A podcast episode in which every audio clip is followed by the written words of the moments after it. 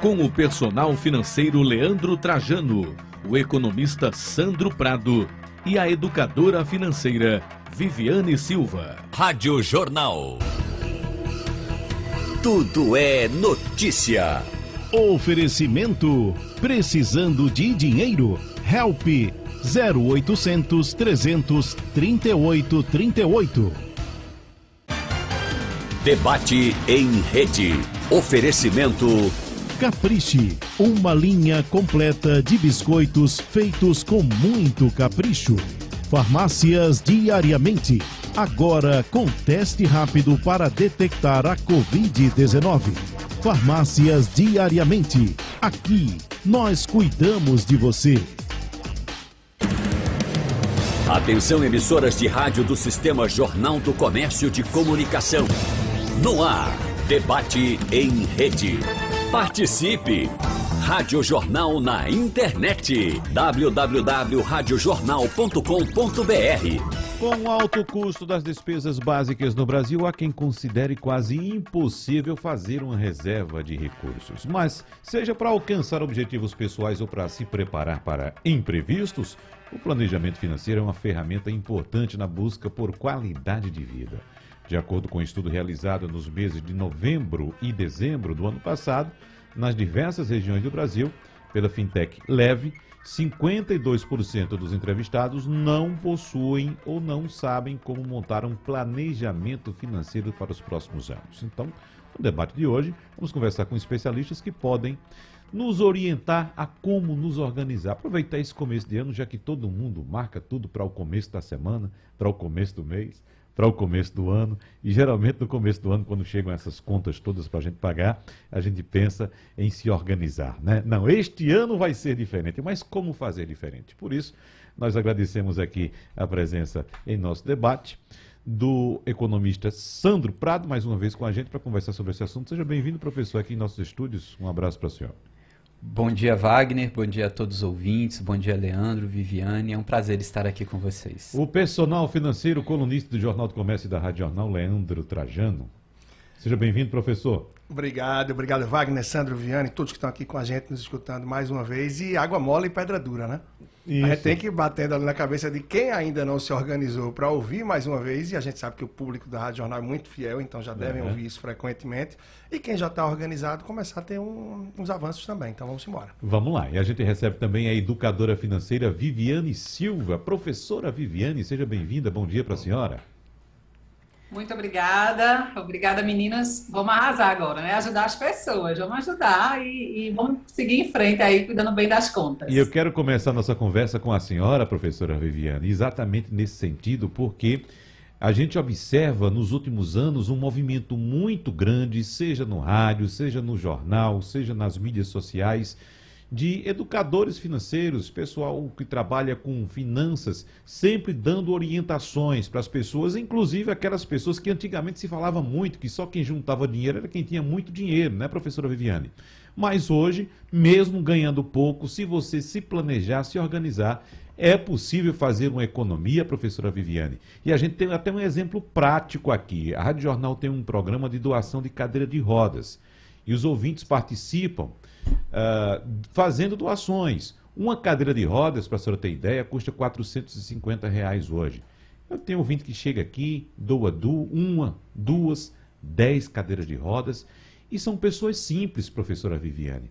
Às vezes chega a, a, muitos casos aqui, pessoas que ganham um salário mínimo, mas conseguem pagar as contas, manter as contas em ordem. No final do ano ainda chega aqui com a doação de uma cadeira de rodas. Ou seja, juntou um dinheirinho para fazer ainda uma caridade. Ou seja, é possível, né, professora Viviane? É possível, desde que esse comportamento esteja no farol e o padrão de vida esteja ajustado às entradas financeiras. Muito provavelmente, esses doadores entenderam que o recurso financeiro que passa pelas mãos deve ser respeitado. E essa pessoa passa por um processo de educação financeira empírica, né? Ela termina sendo estimulada a ser um bom mordomo, um bom gestor de todos os recursos que passam pelas mãos, inclusive o recurso financeiro. A democratização da educação financeira hoje já é uma realidade, né? Cada vez mais os educadores estão falando mais, a gente está trazendo mais as pessoas para perto e fazendo com que eles despertem, né? Despertem para o tema, despertem para o conhecimento, e isso é válido para a vida, independente da idade, da classe social que essa pessoa se disponha a aprender. Uhum. E essa questão da educação financeira é muito bem-vinda, professor Sandro Prado. Hoje, as escolas oferecem essas disciplinas, ou essa disciplina da educação financeira no currículo dos alunos, coisa que na minha época, não sei, acho que eu sou mais velho do que o senhor, professor, na minha época, nem pensar. E nós nascemos numa sociedade consumista. Então, tudo que a gente pensa desde criança, pelo menos na minha época, na minha geração, era nascer, crescer, estudar, trabalhar, ganhar dinheiro e comprar alguma coisa comprar casa, comprar um carro, comprar roupa. Era sempre comprar. Eu lembro da minha ansiedade, professor Sandro Prado. Um dia, eu ainda criança, quando eu peguei uma fortuna nas mãos. Duas notas de dois cruzeiros, formando quatro cruzeiros. E quando eu peguei aquela dinheirama toda de quatro cruzeiros, primeira coisa que eu pensei na minha. E eu fiquei ansioso, eu vou comprar o quê com isso aqui? Então, em nenhum momento passou pela minha mente, não, já que eu não tenho o que comprar, eu vou guardar né? juntar mais um dinheirinho e quem sabe lá na frente eu comprar alguma coisa. Mas felizmente a gente tem esse papel hoje do educador financeiro, professor Sandro Praia.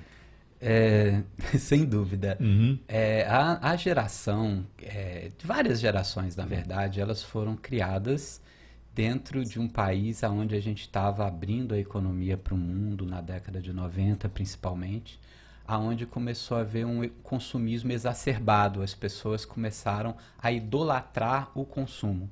Né? Atualmente isso é muito mais, porque nós temos uma infinidade de produtos e serviços para adquirir. Na nossa época, que acredito que a gente seja mais ou menos da mesma idade, uhum. não era bem assim, né? E aí dependia muito de cada pessoa e cada objetivo que gostaria de fazer. Quando eu era bem pequeno, na verdade, eu guardava esse dinheiro, tinha até um cofrinho chamado Sputnik da Caixa Federal, onde eu punha minhas moedinhas que eu ia guardando porque eu queria comprar uma mobilete. Então, meu sonho era ter uma daquelas motinhas e aí eu fui economizando, pedi para minha mãe abrir uma caderneta de poupança na Caixa Econômica Federal e ia acompanhando mensalmente ali as anotações. Mas sem dúvida alguma, o consumo, principalmente eu acho que quando a gente é mais novo, naquela época era muito de moda, de grife, uhum. querendo ter uma camisa da Company, uma mochila da Company, da Yegon, enfim, de marcas famosas na época para você sentir pertencente à sociedade para que você fizesse, digamos, sucesso. Então, desde aquela época que a gente não tinha tantos itens de consumo assim, a gente já tinha essa paixão pelo status, pelo poder, pelo dinheiro, para poder consumir com ele. E a nossa geração não era tanto de fazer esses investimentos que hoje são feitos, mas sim, no meu caso, por exemplo, na época eu comprei, assim que entrei na faculdade, comecei meu primeiro estágio, eu juntei para comprar uma linha telefônica para poder alugar. Uhum. E com o dinheiro que eu aluguei, eu comprei uma segunda linha e com o dinheiro das duas linhas e mais o dinheiro dos aluguéis, eu dei entrada no apartamento com 23 anos. Uhum. Eu já estava ali dando entrada num apartamento, já tinha pago a metade e financei o restante em 24 meses apenas. Ou seja, isso também vai muito de cada pessoa. Eu, particularmente, acredito que Leandro e Viviane, eu não faria nunca um financiamento, por exemplo, em 60 meses e 50 meses enquanto pessoa física. Eu gosto de ter o dinheiro antes para depois poder comprar, seja um automóvel, seja um apartamento, o que é totalmente antagônico ao pensamento da maioria dos brasileiros. Primeiro a gente se endivida e depois vê corre como atrás. paga, corre atrás. Aí isso que está acontecendo, essa ruptura de uma consciência financeira desde jovem, é fundamental. Então, o papel do educador financeiro hoje nas escolas, eu acredito que a gente vai ter uma geração futura bem mais preparada para lidar com a vida adulta. E, sem dúvida alguma, uma das questões complexas da vida adulta é você lidar com dinheiro. Porque a partir do momento que você já começa a querer ter sua independência, sua autonomia, você só consegue a plena autonomia com a autonomia financeira. E você consegue isso apenas ou empreendendo ou com o labor do seu trabalho, e sempre você vai ter que ser um gestor. Né? E todo gestor, a gente fala que tem quatro atividades básicas que é planejar, organizar, dirigir e controlar. E a primeira delas é o planejamento, né? Coisa que nós estamos conversando aqui.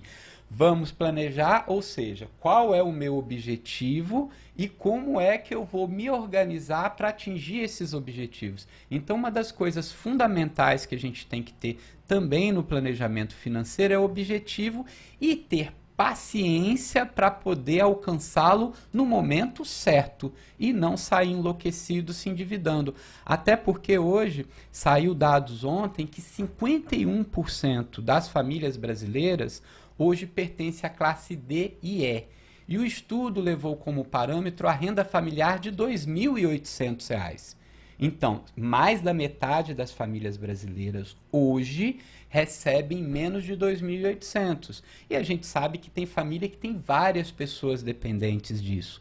Então, se a gente não fizer um ajuste no orçamento financeiro, com certeza você vai se tornar um endividado, de um endividado você vai se tornar um inadimplente, e se tornando um inadimplente, como dizem na gíria, a casa cai. Uhum. Então é muito importante esse bate-papo que a gente está fazendo, e principalmente o papel de Leandro e Viviane, que são duas pessoas que trabalham direto com isso, com a educação das pessoas. A educação financeiro. Agora, Leandro, o professor Sandro Prado, evidentemente, eu não sei se ele teve orientação em casa para seguir nesse caminho ou se é uma, uma, condição inata, professor. Rapidinho, por favor.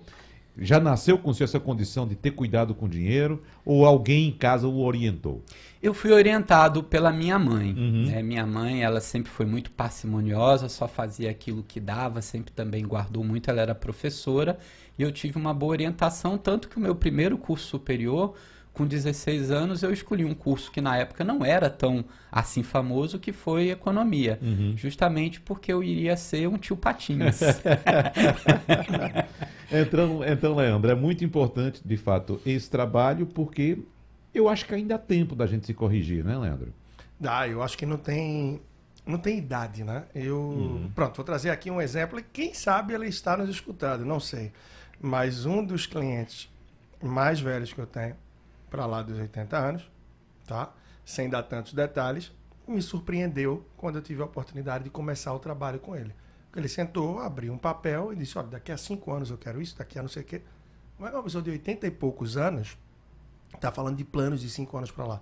Tem gente que com 70 acha que já não se corrige. Tem gente com 40 e poucos já está dizendo que sempre foi assim e que não vai mudar. Então sempre é tempo sim de mudar. É tempo de adequar. Isso começa pelos hábitos, começa pelas escolhas que a gente faz.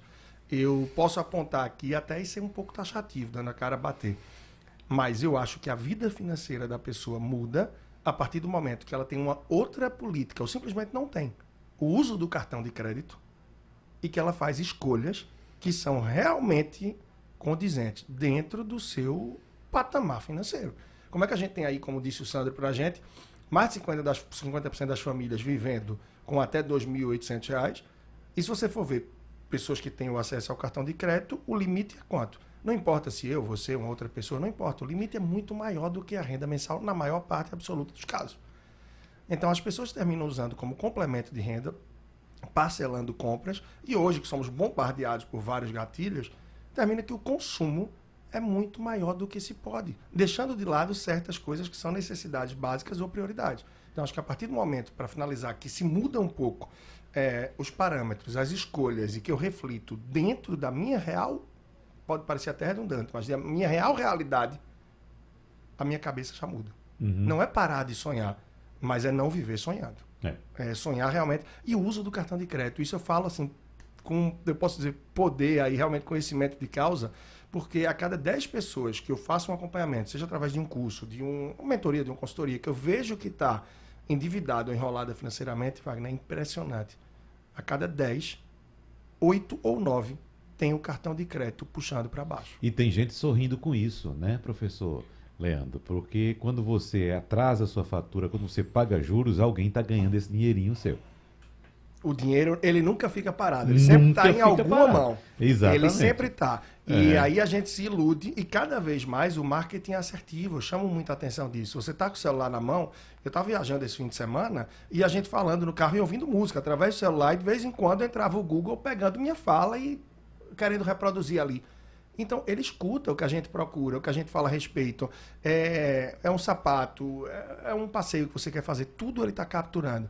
Então, os anúncios hoje, eles vão de acordo com a foto que você curte no Instagram, uhum. com as hashtags que tem ali, ele vê o tipo de pessoa, a idade, e o anúncio é direcionado para você. Enquanto você não compra, tem ferramenta que faz, persegue aquela pessoa. Então, se a gente não sabe filtrar, a gente termina sendo vencido pela uhum. tentação. Essa tentação cai no cartão, no dinheiro e se afoga. Deixa eu só trazer a professora Viviane, claro. porque é, a gente sabe dos riscos que existem com cartão de crédito. Eu até vi uma brincadeira, um memezinho na internet, de uma pessoa dizendo: Olha, eu ganho mil reais. É, é, o, o, o, você viu, né? Não, era, era um meme imitando o educador financeiro, né? E dizendo: Olha, se você ganha mil reais e seu cartão tem um crédito de dois mil reais, então sua renda mensal é de três mil reais. Não é? Agora, professora Viviane, o cartão de crédito é uma ferramenta importante para quem sabe utilizar. E aí entra em questão, de fato, a, a, a, a educação financeira. Como utilizar bem a seu favor um cartão de crédito, né, professora?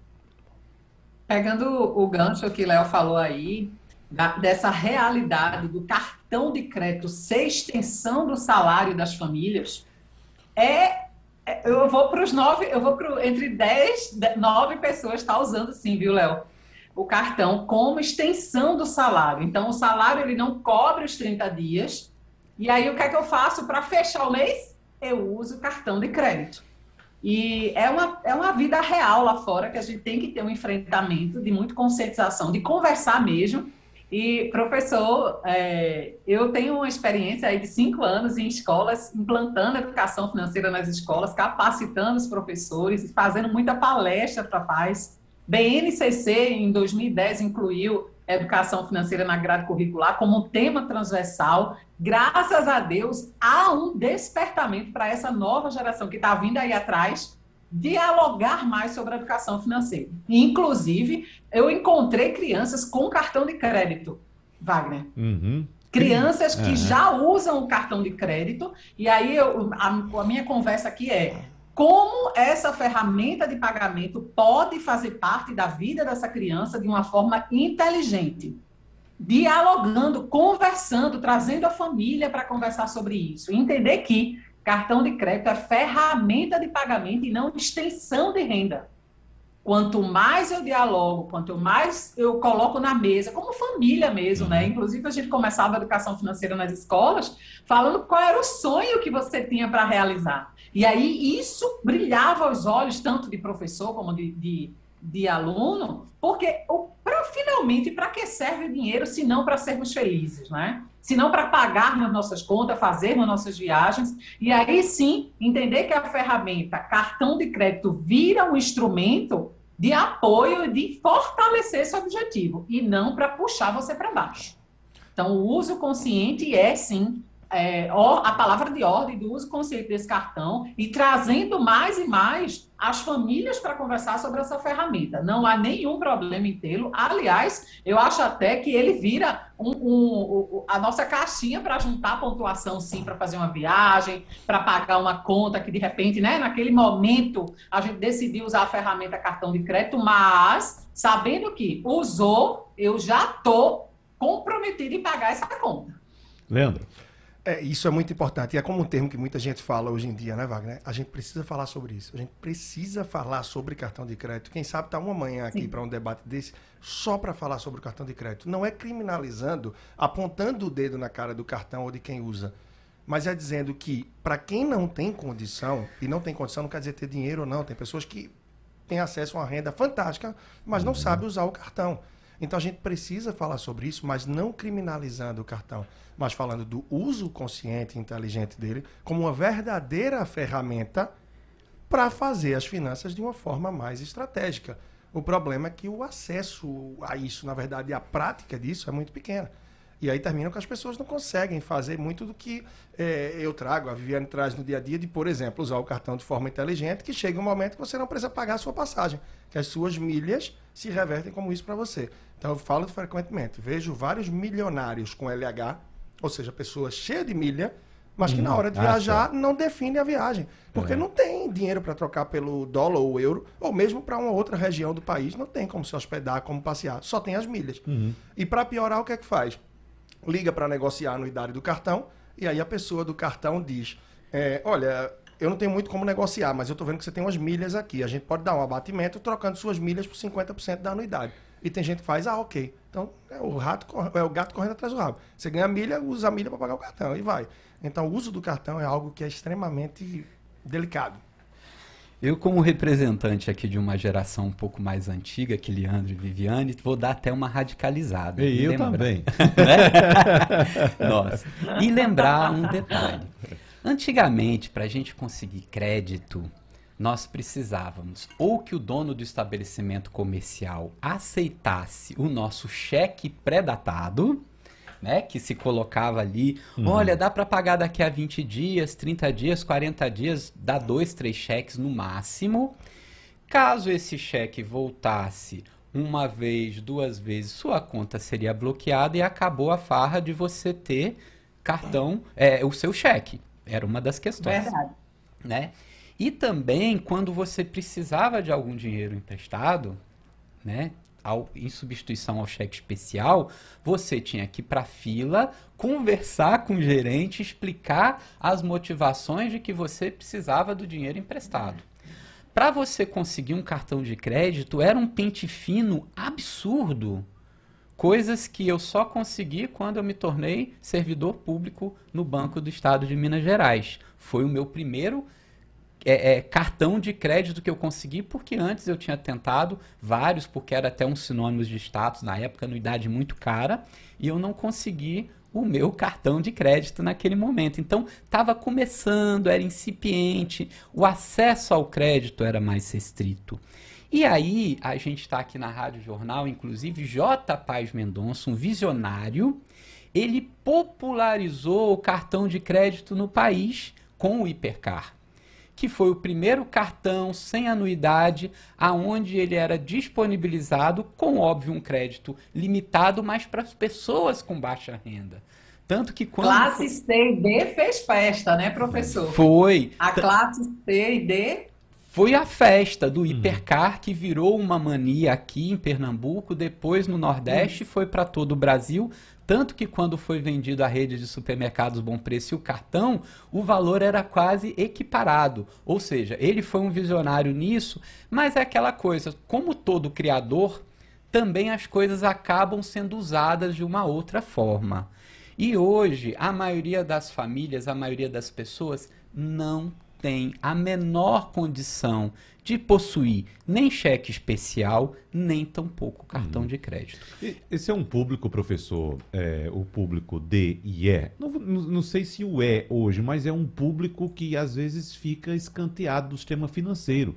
E muitas histórias de empreendimento no Brasil cresceram em cima desse. Você citou agora o, o, o Hipercard, muito bem lembrado. Eu lembro também um, um, pouco mais atrás, ou um tempo mais atrás, da Casas Bahia. Das Casas, Casas Bahia. Bahia cresceu assim também. Né? É, seu Samuel Klein chegou em São Paulo e percebeu que existia ali uma quantidade enorme de nordestinos que ficava a mais do sistema financeiro, né? eram discriminados, não tinham crédito, mas tinham dinheiro e tinha a palavra de pagar. Então ele começou a fornecer crédito e aí nasceu a Casas Bahia e a Casa Bahia cresceu em cima exatamente desse público. Exatamente, como bem registrou os Mamonas Assassinas. A uhum. minha felicidade é um crediário nas Casas Bahia. é eu poder ter meu carnerzinho para uhum. poder pagar em várias prestações. Então, a questão de ser radical nesse sentido é o que, que eu digo. Se você não tem condições comportamentais para ter um cartão de crédito, quebre. O problema é tomar essa decisão. Não tem é. condição. A dependência é grande, né? Se você não tem é condição de ter cheque especial, quando eles vêm para aumentar o seu limite, não tenha. Claro que cada pessoa é de uma forma, mas se você for ver, eu, por exemplo, não tenho cartão de crédito. esse é um cartão de, de débito. débito. Uhum. Todas as minhas compras eu faço à vista. Ah, sou rico? Não, não sou.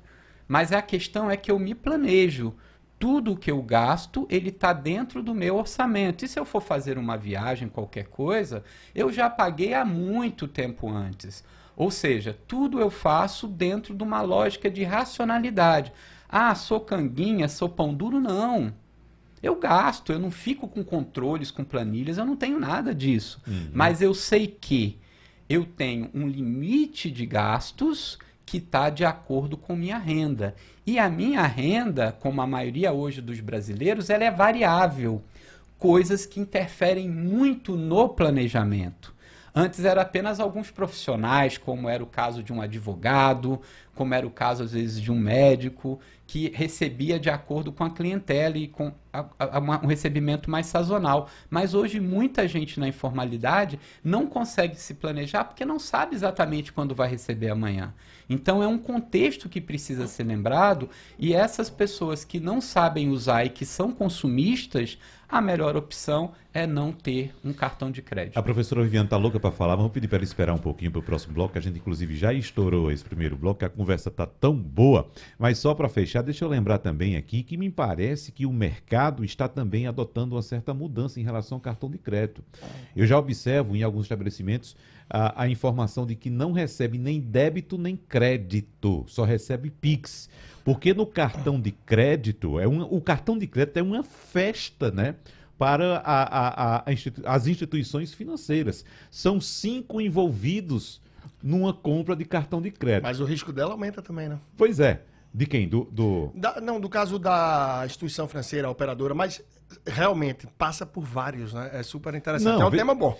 O, o, o, cartão, primeiro, envolve quem compra, quem está comprando. Perfeito. Aí vem outro envolvido que é o banco emissor do cartão. O terceiro envolvido, a bandeira do cartão de crédito. Mais envolvida a maquineta. Isso dinheiro para cada um desses, certo? Vai Aliás, você exatamente, dinheiro para cada um desses, para o banco emissor, para a bandeira do cartão, para a máquina e também para quem vende, né? E também para quem vende. Está recebendo uma parte e está pagando também. Então são cinco envolvidos. Veja que festa com uma simples compra. Se você for comprar uma água mineral no cartão de crédito, você faz essa festa financeira, né? E quando restringe para o Pix, hein, Wagner? É débito. Se você Exatamente. tem, compra. Se não tem, bota o rabinho entre as pernas e vai embora. E outra coisa, e quem vende recebe o dinheiro na íntegra 100% na hora. 100%, não tem taxinha. Na hora. Então, muitos, o, o, o mercado está migrando muito para essa, forma, essa, essa modalidade de venda através do Pix. Mas esse é um assunto bastante amplo que a gente pode, como disse o professor Leandro, debater em outra ocasião, especificamente esse mercado. Vamos fazer um intervalo rapidinho, daqui a pouco a gente volta. Debate em isso rede. é muito importante, porque quando chega. Capricha é show, é bom demais, bota o coração. Vocês sabem que música é essa? Capriche é show, é bom demais, bota o coração em tudo que faz. É, meu amigo, tudo que é feito com o coração é muito mais saboroso. Experimente a linha de produtos Capriche é show. É bom demais, bota o coração em tudo que faz. Capriche é show. A rede de farmácias diariamente está com seu estoque abastecido de antigripais e polivitamínicos para atender à enorme demanda da população na luta contra a gripe e contra outros vírus e bactérias. Procure uma das nossas 39 farmácias e proteja a sua família. Lembre-se, trabalhamos pela saúde e bem-estar das pessoas. Sua saúde em dia nas farmácias diariamente. Aqui nós cuidamos de você. Kicklor. O verão é diversão junto com toda a família. Com o Kicklor é saúde e alegria. Em casa ou no clube, em qualquer piscina tem Kicklor. O melhor verão é do Nordeste e a Kicklor também é. A sua piscina merece lazer saudável, alegria e diversão. A Kiclor é a cara do verão. Você encontra Kiclor nos grandes atacados, supermercados e nas lojas especializadas. Verão Kiclor. Velho conhecido do café da manhã e do jantar. Só que agora eu quero mais. Quero ovo no almoço. Ovo no almoço, ovo no almoço. Tudo fica mais gostoso. Nutritivo e saboroso. Eu quero ovo no almoço, ovo no almoço. O sabor é um alvoroço. Ovo não pode faltar. Ovo, um alimento completo uma dica a VIP. Quem é que deixa a roupa bem lavada, a casa limpa e desinfetada? É a Dragão, é a Dragão. É a Dragão, é a Dragão. Quem é, quem é que facilita na limpeza? Tem qualidade e tradição. É a Dragão, é a Dragão. Sujo, sujo, usa Dragão. Sabe onde você encontra as melhores ofertas de verão? Só na semana especial de vendas da Seminovos Movida. Você ganha transferência e IPVA 2022 grátis. Um ano de garantia e pode pagar em parcelas de 990 reais, com a primeira só na Páscoa. As ofertas estão imperdíveis para você ter o carro que sempre quis. Mas aproveite, porque é só de 19 a 25 de janeiro na Seminovos Movida. Vá correndo e curta o verão de carro novo. Consulte condições no nosso site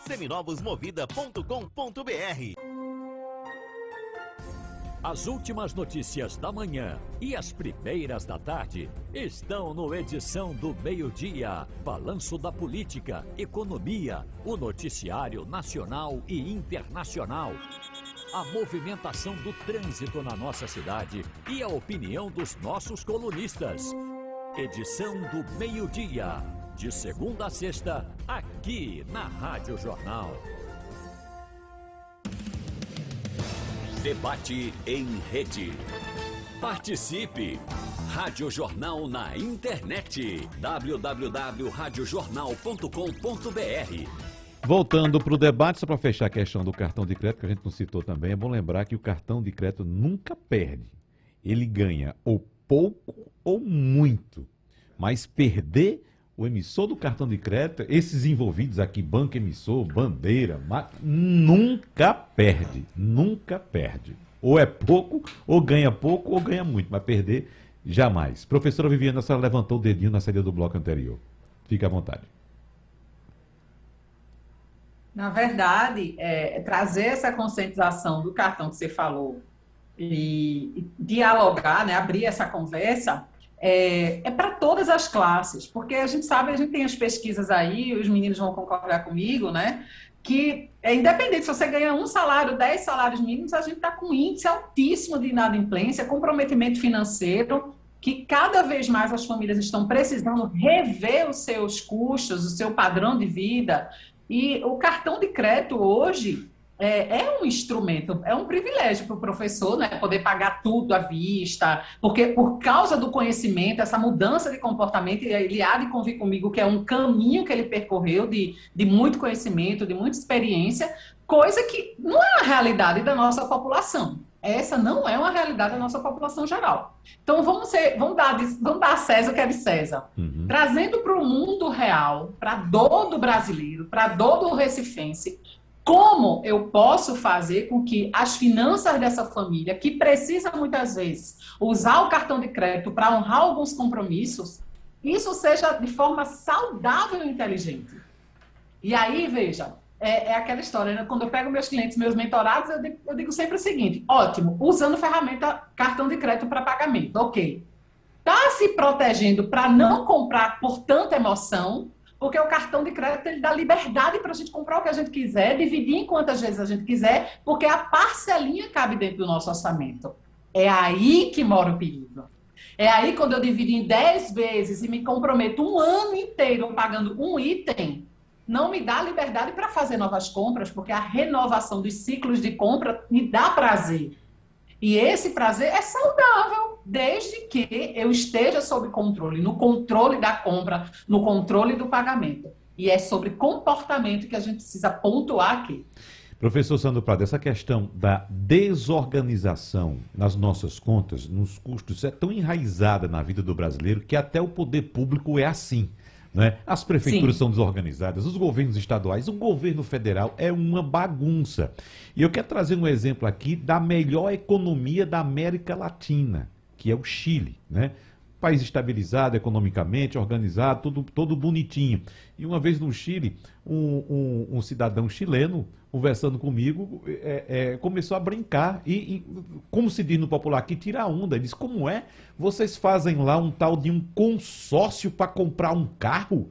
Você junta o dinheiro 72 meses pagando um consórcio para comprar o carro, que a gente só compra à vista. Só compra à vista. Então, junta o dinheiro e compra. Então, veja a, a, a, a, a educação financeira já presente na cultura de um povo que leva a, a, a, a fazer com que a maioria da população tenha condições de viver bem.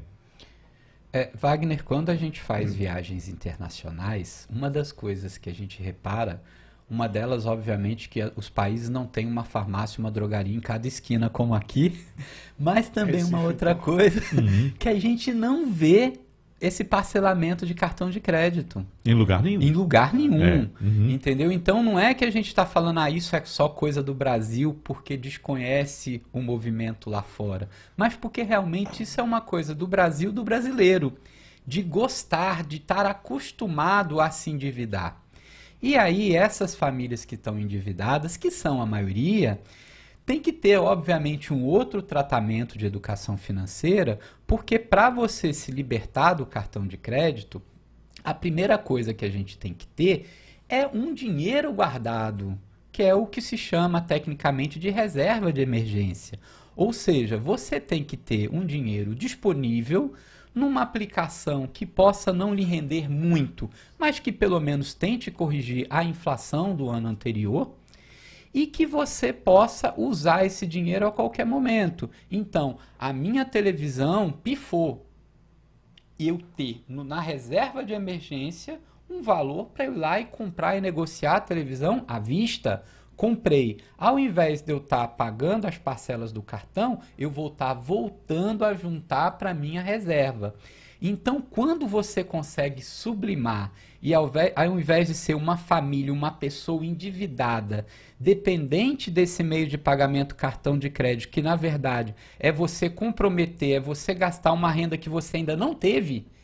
E outra, se você for um servidor público que sabe que vai estar tá ali naquele emprego, maravilha. Mas tanto eu, você como Leandro, em atividades privadas, a gente não sabe precisar como vai estar tá nossa vida financeira daqui a seis meses, porque várias coisas podem acontecer. Como nós estamos numa economia atualmente no Brasil extremamente complicada da gente poder fazer previsões futuras, aí a gente passa a necessitar muito mais de fazer esse planejamento.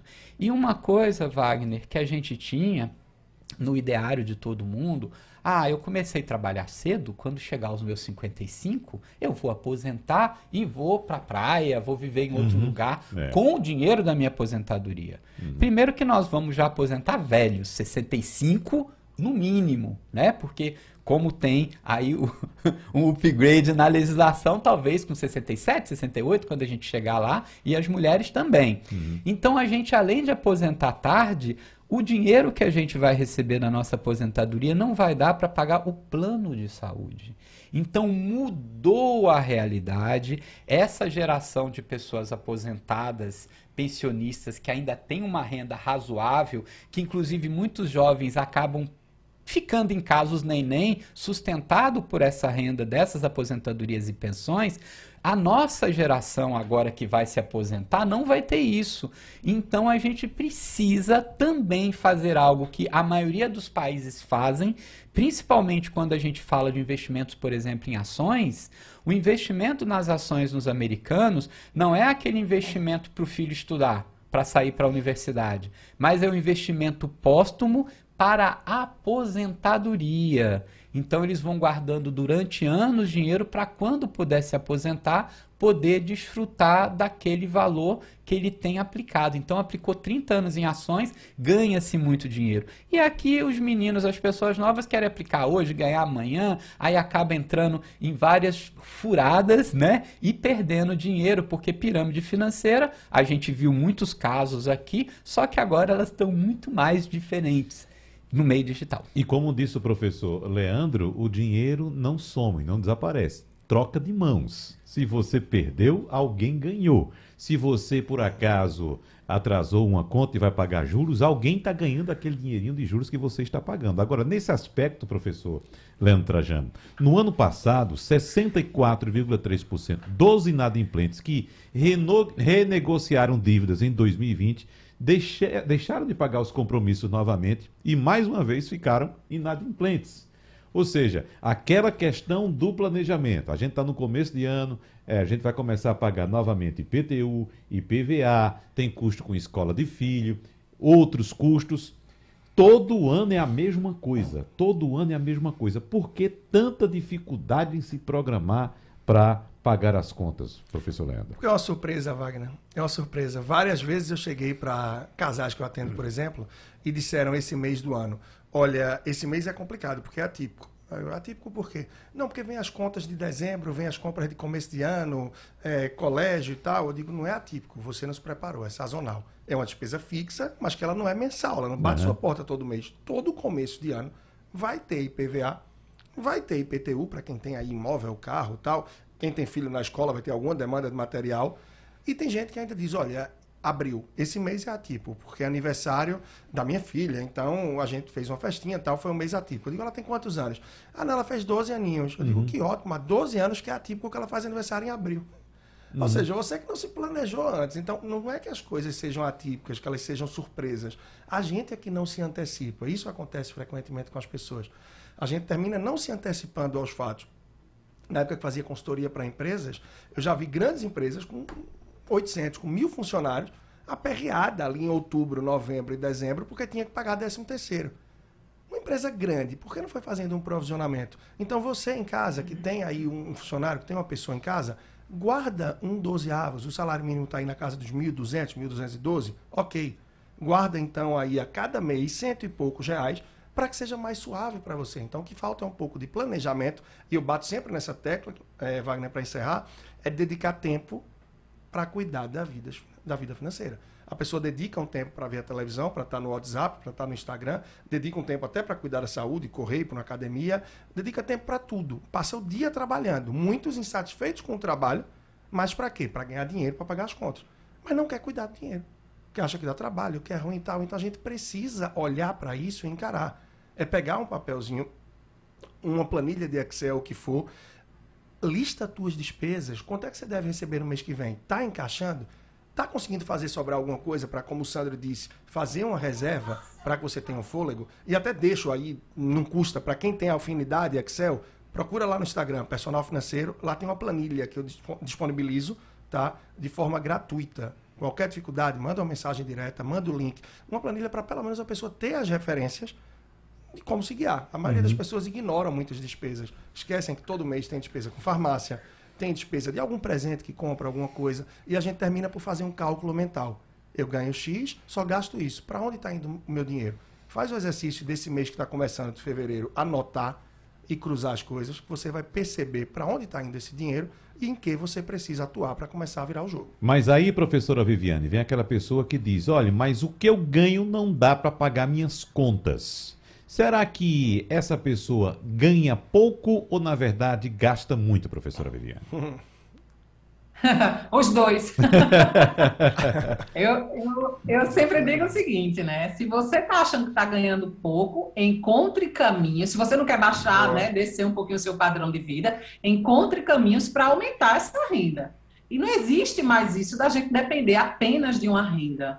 Wagner, Léo, professor. Não existe, porque a, a, conta não vai fechar. A gente não, não tem como depender só de um cliente, seja ele o emprego ou o seu cliente fornecedor, para pagar nossas contas. Não dá mais. Isso não é uma realidade. Não dá para ser uma realidade nossa no que tange às nossas finanças. Se você quer ter saúde financeira, você precisa ter outras rendas entrando dentro desse, dessa caixa, né, dessa, dessa operação diária das famílias. E eu, uma coisa que eu acho muito importante é, é, a falta de planejamento básica, assim, que a gente vê que as pessoas não têm nenhum norte, não tem nada definido para o ano. Quer um ano novo, cheio de coisas maravilhosas, que aconteçam coisas incríveis, mas a pessoa, o ser humano, não está fazendo absolutamente nada para que isso aconteça. E é, eu quero disponibilizar também lá no meu Instagram, Minha Mente Meu Bolso, um planejamento super simples,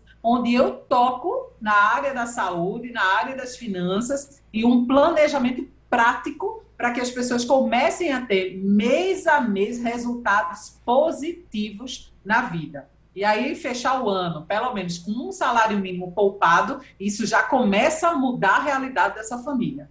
Então, eu vou pelo viés da educação financeira, então, são passos práticos para que a família consiga ter um plano mensal para que comece a ter novos resultados. E aí não é o ano novo, é você novo diante desse novo ano que se iniciou. E aí, mais uma vez, professor Sandro Prado, o mau exemplo vem de cima, porque como a gente citou governos aqui, e eu não vou citar especificamente um governo, mas todas as esferas, municipal, estadual, federal, quando precisa de dinheiro, né, quando o caixa aperta e sempre apertado, o que é que faz? Aumenta imposto.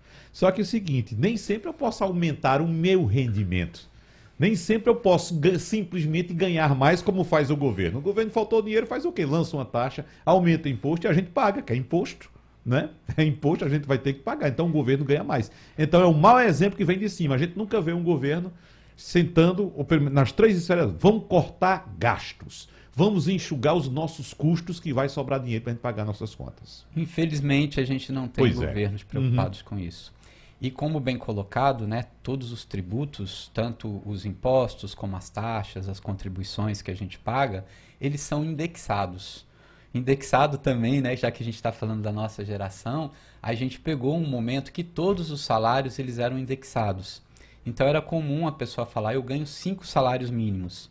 Daqui a seis anos você ganharia cinco salários mínimos, porque todo ano o seu salário também reajustava de acordo com o salário mínimo. Uhum. E o governo, seja no âmbito municipal, estadual, federal, simplesmente ele faz o reajuste das tarifas. Então, foi o caso escandaloso do IPVA aqui no Recife, que ao invés de Pernambuco. ter um. Rea... É, Pernambuco em geral, né? Perdão. Que ao invés de ter um reajuste baseado na inflação, foi no valor venal do automóvel, que a gente sabe que subiu muito. E realmente, quando. Até eu, que já tinha todo guardado o meu dinheiro para pagar o IPVA, eu assustei, porque foi um momento muito além do que eu havia previsto. É, a prefeituras, elas usam também o indexador para o IPTU, então eles vão ser reajustados. E o que aconteceu, Wagner, principalmente esse ano, é que se a gente pegar a renda média do brasileiro em janeiro de 2022 e comparar com janeiro de 2021, ela está muito parecida. Ou seja, não houve um aumento na renda do trabalhador brasileiro, na maioria das famílias, porém todas as despesas aumentaram, seja com alimentação, seja com educação. Vem agora uma lapada que, obviamente, tem a negociação dos transportes, que a Urbana quer, quer mais de 23% de reajuste no anel A. E se a gente tivesse reajuste, só um trabalhador que pega o, o, o ônibus básico para ir e voltar uma vez por dia vai ter um acréscimo de 51 reais ao mês a mais para pagar ônibus né? Isso daí já é quase a metade do reajuste que teve no salário mínimo, o dinheiro vai embora. Então a gente não consegue se defender como o governo consegue. E o governo, quando se fala aí, ah, negócio fiscal, déficit fiscal, o que, que é isso? É justamente isso. O déficit fiscal é o governo estar gastando mais do que recebe, mesmo uhum. ele conseguindo aumentar a renda. Então, hoje, como muito bem colocada por Viviane, um dos objetivos que a gente tem, e por isso que o investimento em educação para a maioria das famílias e das pessoas, torna-se um investimento mais importante e mais rentável, porque você investindo em educação, em conhecimento, você vai valorizar o seu produto, que é você. Vamos pegar aí uma frase marxista, né? O que que a gente tem para vender? O nosso trabalho. Se a gente tem o nosso trabalho, quanto mais conhecimento a gente tem, mais a gente vai valer no mercado. Então, se você não está conseguindo fechar as contas no final do mês, a primeira coisa que você tem que ver também é como eu posso fazer para aumentar a renda. Mas claro que existem coisas pequenas, então você chega, às vezes, na casa de famílias com baixa renda, tem uma geladeira duplex, quando você vai ver ali atrás, 80 kW por mês. Se ela tivesse uma geladeira normal, dessas básicas, com consumo de 30 kW, qual é a diferença? 50 kW são 50 reais a mais uhum. Que aquela família gasta por mês de conta de energia só porque quer ter uma geladeira duplex, porque o meu patrão, porque eu não sei quem tem, uhum. sabendo que às vezes você com uma geladeira menorzinha pode usar. Então as pequenas economias você pode fazer sim no dia a dia, sem que com isso a sua qualidade de vida caia. Substituição de alimentos, mudança de hábitos para hábitos mais saudáveis, isso é possível. Então, além de você conseguir fazer essa redução nos seus gastos de acordo com a sua renda, você tem, bom, daqui a cinco anos, como eu vou estar, entre aspas, lascado do mesmo jeito. Uhum. Se você não investir em conhecimento e não conseguir uma recolocação, um upgrade no trabalho, você vai ter liso. Olha, se você é um assistente administrativo hoje, ganha 1.400 de conto e está liso, Daqui cinco anos você vai continuar sendo assistente administrativo. Se o salário tiver mil reais salário mínimo, você vai ganhar dois mil trezentos. Vai estar tá liso do mesmo jeito ou até pior. Você tem que mudar. E para mudar, você tem que investir em você. Por isso que a educação e o conhecimento é a base do pilar da mudança da sociedade e principalmente da mobilidade social. Sou da classe E, quero passar para B, bora trabalhar isso, bora ganhar dinheiro. Então, como eu vou fazer? Empreendendo, vendendo a minha força de trabalho, investindo, como eu vou fazer? Mas não dá para fazer tudo ao mesmo tempo agora com facilidade vendo meia dúzia de gente falando na internet. Você tem que buscar a educação. E ela é muito importante. Só para fechar esse bloco, professor, lembrei também agora de outro meme muito, muito, uh, muito acessado, rodado bem muito, né? rodado muito na internet, que é aquela história de a gente morre e não leva nada, né? Aí o cidadão dizendo, acontece que eu gastei tudo, não morri e liso. É mudança de mentalidade, é, exatamente. é dedicar tempo. Eu acho é. que isso é uma coisa que vale frisar mais uma vez, é dedicar uhum. tempo. Tem tantos debates desses. A gente tem na própria coluna que eu tenho aqui na Rádio Jornal, basta entrar no site, você tem lá o podcast que tem o É da sua conta toda terça-feira, inclusive hoje à tarde, vou estar aqui, 14h45, a gente tem conteúdo sobre isso. Todo domingo, Jornal do Comércio, eu já estou há dois anos, eu estou falando de mim. Mas o trabalho da Viviane, o trabalho que o próprio Sandro vem trazendo, de tantas pessoas, não importa quem você está acompanhando, você que está nos ouvindo, mas busque informação e dedique um tempo para não só escutar por um ouvido e sair pelo outro, mas para botar em prática, bota prazo, corre, faz acontecer, porque ninguém é mais capaz de mudar a sua vida financeira e precisa do que você. Vamos fazer um intervalo rapidinho, daqui a pouco a gente volta. Debate em rede. Caros ouvintes, a Unimed Recife tem condições especiais para pequenas e médias empresas. São diversos tipos de planos e um deles é o ideal para você e o seu negócio. Conte com hospitais próprios, com acreditações internacionais, ampla rede credenciada, além de mais de 2 mil médicos cooperados. Ligue para 3413-8343 e escolha o plano Unimed Recife que combina com a sua empresa. Unimed Recife, cuidar de você? Esse é o plano. Diretora Técnica Médica do doutora Maria de Lourdes Araújo, CRM 3367. Hum, cheiroso. É perfume importado e garantido pela importadora Paris. Diga a marca que você gosta e a Paris garante a qualidade. Cheiroso, original e garantido. Na super loja da Martins Júnior, com Rua do Hospício, na frente do Teatro do Parque, na Premier do Shopping Recife, no Big Bom Preço de Olinda e no Big Casa Forte. Importadora Paris. Vem pro Festival Atacadão e Nestlé. A maior variedade de deliciosos produtos com a economia que você só encontra no seu parceirão. Tem os melhores produtos para seu negócio ou comércio, como Nescau Cereal, Passatempo, Kit Kat, Talento, Dolce Gusto e muito mais. Pagando com as principais bandeiras de cartões de crédito e vales alimentação. Atacadão, lugar de comprar barato. Consulte as bandeiras aceitas em atacadão.com.br/lojas.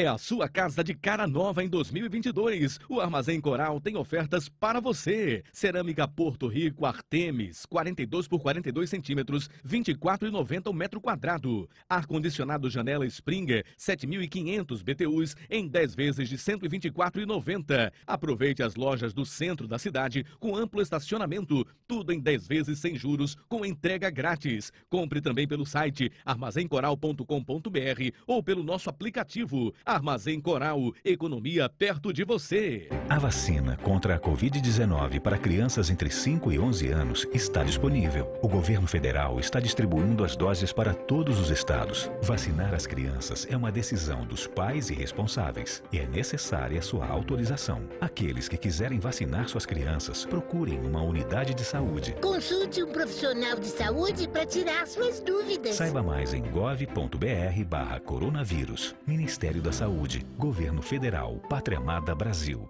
Amaciante multiuso água sanitária Dragão. Sujou, usa Dragão.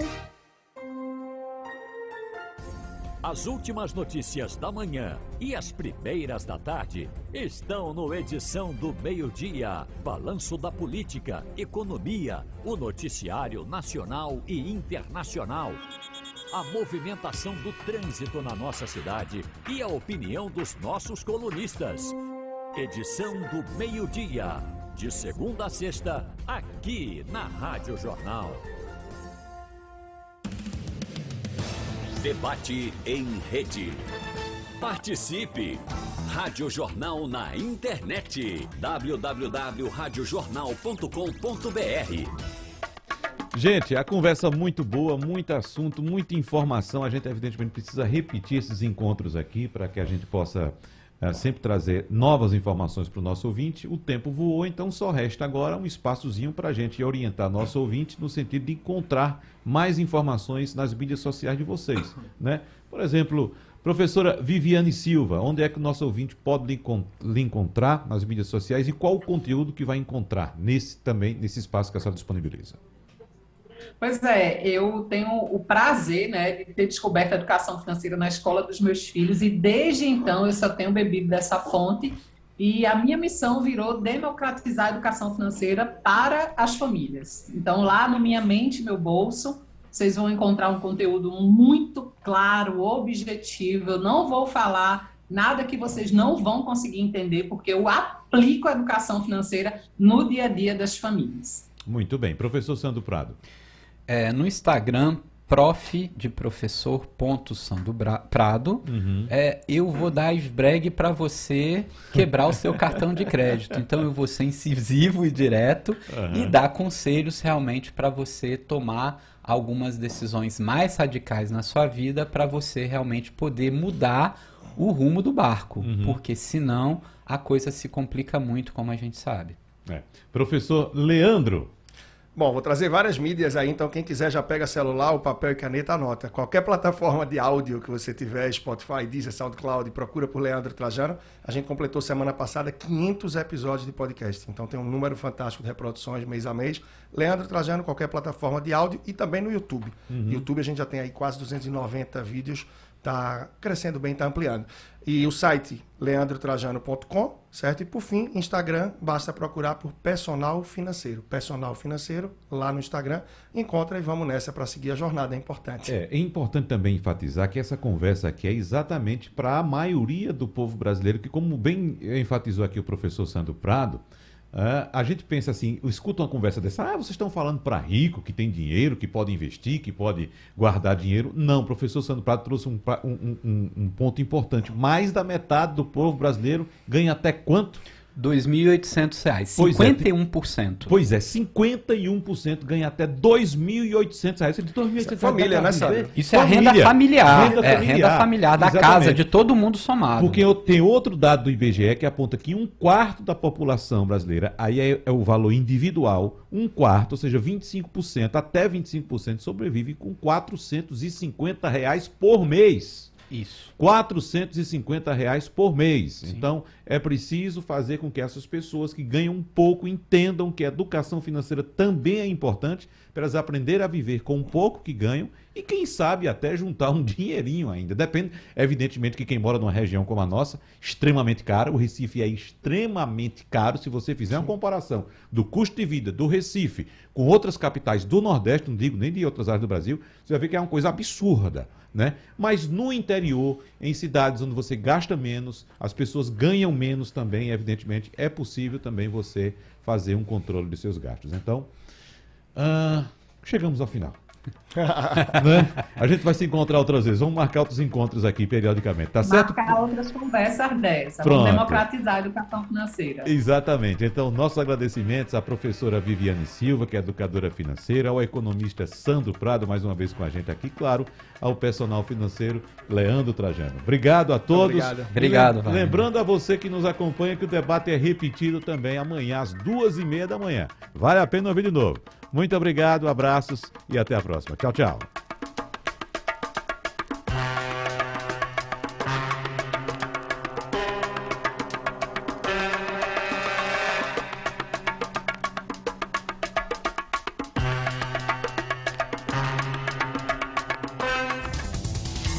Sugestão ou comentário sobre o programa que você acaba de ouvir, envie para o nosso WhatsApp 99147 8520.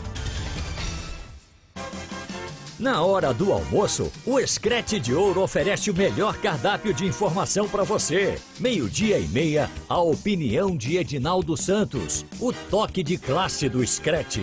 Meio-dia e 35, o assunto é futebol primeiro tempo. Com todas as notícias do seu time, apuradas pela melhor equipe de esportes do Nordeste. Uma e cinco, o comentário de Ralph de Carvalho. O Bola de Ouro, que diz todas as verdades. Uma e quinze, o assunto é futebol segundo tempo. O debate dos assuntos que movimentam o futebol em Pernambuco, no Brasil e no mundo, com os craques do Screte.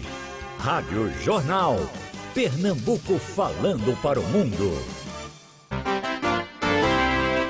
Força do rádio. Quem conhece, confirma. Professor Eduardo Barreto Médici, mestre em comunicação da Universidade Federal de Santa Catarina. O rádio continua sendo o meio de comunicação de massa com maior alcance, não só aqui no Brasil, como em todo o mundo. É o meio que tem maior audiência. Se a gente somar audiência de todas as emissoras de rádio do Brasil, é, a gente vai ver que ele tem mais audiência do que a TV durante 18 horas por dia. O rádio é aquele meio que a gente ouve no carro, a gente ouve tomando banho, tomando café da manhã, a gente ouve sempre que tem que fazer outra coisa. E cada vez mais as pessoas estão ocupadas, cada vez mais as pessoas têm menos tempo para parar os seus afazeres para se dedicarem a algum meio de comunicação. Daí a força do rádio que continua imbatível nesse aspecto. E daí a importância da informação no rádio. O rádio é a maneira de alcançar as pessoas onde elas estão e levar a elas as informações que são imprescindíveis para a vida delas. Rádio Jornal. Edição do meio-dia. Meio-dia, três minutos. Boa tarde para você que está com a gente nesta terça-feira, 25 de janeiro. Estamos ao vivo também na internet. Você pode assistir e participar pelo YouTube, no canal da Rádio Jornal ou mesmo na nossa página no Facebook. Vamos aos destaques de hoje da edição do meio-dia. Jaboatão é o primeiro município do Grande Recife a vacinar crianças e adolescentes com a Coronavac. Imunização avança no estado. Saiba quais municípios pernambucanos já vacinam crianças com 5 anos sem comorbidades. Segundo dia consecutivo sem testagem de Covid-19 no Paulista. E mais, saiba onde receber lâmpadas de LED de forma gratuita. A edição do meio-dia está no ar. Apresentação: Natália Ribeiro. Agora, meio-dia, quatro minutos, e a gente começa a edição do meio-dia de hoje falando sobre a vacinação de crianças e adolescentes com a Coronavac. Jaboatão dos Guararapes é o primeiro município do Grande Recife a aplicar a Coronavac na faixa etária de 6 a 17 anos. A secretária municipal de saúde do Jaboatão, Zelma Pessoa, fala dos pontos de imunização no município. Jaboatão inicia hoje a vacinação de crianças de 6 a 11 anos com a Coronavac. Preparamos três pontos específicos para acolher pais e crianças, espaços lúdicos, com personagens infantis, com espaço para a criança desenhar, brincar, tirar fotos, tornando menos traumático esse momento de vacinação. É importante ressaltar que a Coronavac e a Pfizer pediátrica são vacinas já plenamente testadas em todo o mundo. Mais de 31 países no mundo já utilizam a vacinação infantil como sendo uma estratégia importante de controle ao surgimento de novas cepas da, do coronavírus. Jaboatão possui estoque suficiente para vacinar suas crianças. Inicialmente já vamos disponibilizar 70 mil doses, sendo 35 mil para a primeira dose e 35 mil para garantir que todas as crianças que receberam a sua primeira dose possam receber também a sua segunda dose. Então a gente convoca, convida pais responsáveis para que levem suas crianças a um dos nossos pontos que funcionam de segunda a sexta, das 8h30 às 17 horas e, e no sábado, de 8 às 14 horas, na UniFG, em Piedade, no Centro Cultural Miguel Arraes, em Prazeres, e no Espaço Cidadania Ativa, no bairro do, de Socorro, em Jaboatão Centro. E no Jaboatão, crianças acamadas vão ser vacinadas em domicílio e aquelas cadastradas em unidades de saúde poderão procurar sua unidade de referência. O Recife continua aplicando a vacina da Pfizer em crianças de 5 a, 10, a partir de 5 anos. Aliás, o Recife, então, só com a Pfizer. A gente ressalta que o Recife ainda não começou a utilizar a Coronavac. A Prefeitura da capital aguarda o envio de doses da Coronavac pelo Ministério da Saúde para iniciar a aplicação do imunizante em crianças e adolescentes. Todos os municípios do estado já estão autorizados a vacinar crianças e adolescentes com a Coronavac. A decisão foi aprovada pelo Comitê Técnico Estadual para Acompanhamento da Vacinação e pactuada com os gestores municipais em reunião da Comissão Intergestores Bipartite. A Superintendente de Imunizações do Estado, Ana Catarina de Mello, tem mais detalhes sobre a decisão.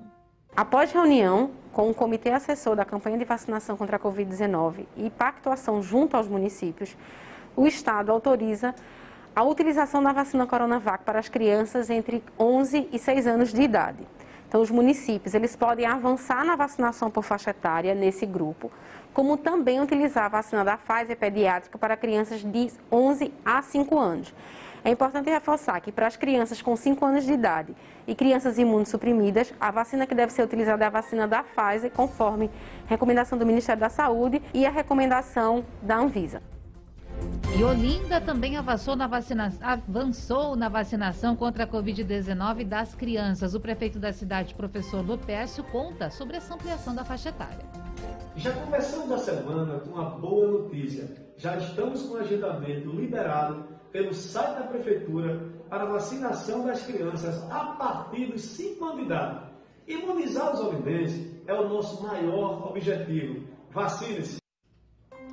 Em Olinda, a vacina aplicada em crianças e adolescentes de 5 a 11 anos é da Pfizer. Pais e responsáveis devem fazer o agendamento no site olinda.pe.gov.br. Repetindo, olinda.pe.gov.br. Três pontos estão disponíveis para esse grupo em Olinda: o Centro de Atenção Psicossocial Infantil, em Bairro Novo, Início da Silveira, na quarta etapa de Rio Doce, além da Policlínica da Mulher, no Varadouro. Já a Prefeitura do Recife anunciou a liberação da vacina pediátrica da Pfizer para crianças a partir de 8 anos sem comorbidades. O prefeito da capital, João Campos, fez o anúncio. A partir de agora já está aberto o agendamento para crianças com 8 anos ou mais poderem tomar a vacina contra o coronavírus. Lembrando que no Recife a gente tem centros específicos para a vacinação da criança, com todo o acolhimento necessário, profissionais especializados e, lógico, a aplicação da vacina adequada. A vacina salva vidas, a vacina garante que a gente possa enfrentar com maior segurança a pandemia do coronavírus. Então, todos vocês, pais, mães, responsáveis, devem fazer o agendamento de maneira imediata para a gente garantir a imunização de todas as crianças do Recife que têm 8 anos ou mais. E o agendamento pode ser feito no site ou no aplicativo Conecta Recife. A Secretaria de Saúde do Recife montou centros de vacinação exclusivos para as crianças na sede do SESC Senat, no Porto da Madeira, na UFPE, na cidade universitária, na Faculdade Universo, na Embiribeira e na Unicap, na Boa Vista. Agora, meio-dia, nove minutos, e a gente vai para o Agreste do Estado, porque em Caruaru, crianças a partir dos nove anos já podem receber a vacina contra a Covid-19. O repórter Berg Santos explica os detalhes para a gente. Boa tarde, Berg. Olá, muito boa tarde. Chegaram mais vacinas na cidade de Caruaru e com isso o público que está sendo imunizado no município, as crianças, agora a partir de 9 e 10 anos de idade. Para ter o acesso ao Giga, né, o agendamento precisa realmente realizar o cadastramento no site vacina.caruaru.pe.gov.br e lá vai ter justamente o local da vacinação e o horário do agendamento. Né? A vacinação está sendo realizada em um local conhecido como Viga Parque, aqui no município de Caruaru, e está sendo é, realizada justamente no, é, de segunda a sexta-feira, das 8 às 4 horas da tarde, e aos sábados, domingos e feriados, no horário das 8 da manhã às 6 horas da noite. Os pais precisam realizar o pré-cadastro, tá certo? Mas está liberada a vacinação para crianças de 9 e 10 anos aqui na cidade de Caruaru. Berg Santos, de Caruaru para a Rádio Jornal, a Rádio Notícia. E mais cidades avançaram na vacinação contra a Covid-19, como Paudalho, na zona da Mata Norte, que imuniza crianças a partir de 9 anos sem comorbidades, Limoeiro, no Agreste, e Salgueiro, no Sertão, que vacinam crianças a partir de 10 anos, também sem comorbidades, e Pojuca e Camaragibe, ambos municípios no Grande Recife, que imunizam todas as crianças a partir dos 5 anos de idade.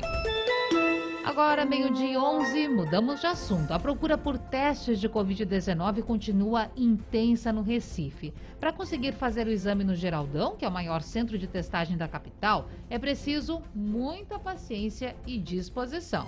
Algumas pessoas procuraram o local na madrugada para garantir atendimento. Mais informações com o repórter Valdson Balbino. Ainda estava escuro quando a fila de carros se formou no Geraldão. São 4h45 da manhã. Cheguei aqui no Geraldão para fazer o teste do Covid e já tem simplesmente 30 carros na minha frente. Por ter tentado outras vezes, sem sucesso, o motorista Fábio José decidiu madrugar na fila do drive-thru. Eu cheguei aqui meia-noite e aí observei que o cenário aqui estava meio sinistro. Aí retornei para minha residência. Quando foi volta de 3 de madrugada, saí de casa, chegando aqui às 3h20. A fisioterapeuta Girlaine da